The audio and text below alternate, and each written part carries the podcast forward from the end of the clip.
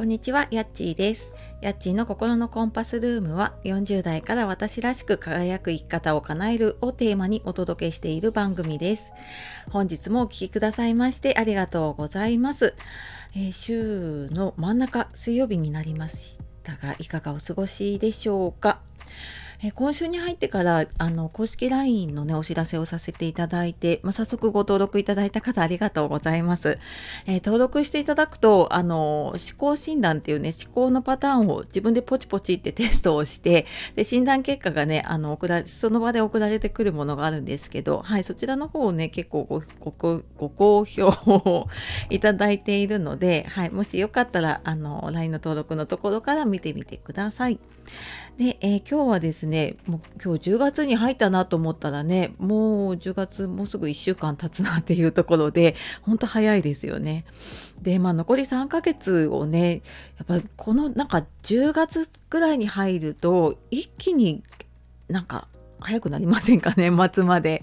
っていうのがあるので、まあ、残り3ヶ月ねちょっと余裕を持って過ごすにはどうしたらいいかなっていうことをねお話をしていこうと思います。で、えーとまあ、これをテーマにした勉強会をね10月もまた無料の勉強会をやります。で時間時間の使い方で、えー、もう忙しくて自分のためになかなか時間が使えないっていう方向けに自分のための時間の使い方っていうねあの無料の勉強会を、えーと、と7月9月とやってきてで今回ですねちょっと夜とかあと土日とかの希望があったのでちょっと日程を増やしています。で説明欄の方に日程は書いてあってそこのリンクから詳しくあの見れるんですけれどもあのなんでこう余裕が持てないというかねいつも忙しいってなっちゃうのかっていうとやっぱり時間に常に追われてるっていう感覚まあその感覚があるからなんかもうこう常にこうもう次々といろんなことがねできて出てくるなっていうのがあるんですけどこれをこう自分でコントロール時間をコントロールしてるとか、うん、コントロールできてる時間っていうのを増やしていけるとやっぱり劇的に自分の時間っていうのが増えていくんですよね。まあ、これは本当になんか私もあのワーママでねあの会社員だった時もそうだしあと今起業してあの自分でね個人事業主でやっていてもそうですけれども本当になんか時間の使い方でもうあの人生変わるって言っても本当大げさじゃないぐらいにね自分のやりたいことに時間を使えていくとあこんなに人生変わっていくんだなって私はなんかこの数年間で本当にあの想像のつかなかったことがねできるようになってたりとかしているなって感じています。であのじゃあどういうことをねやっていけばいいかっていうとやっぱりあのこれやらなきゃ損するなっていう時間の断捨離ですね。でやっぱ片付けとのね断捨離と同じで時間って目に見えないので自分でなかなかコントロールしづらいのでそれを一旦見える化して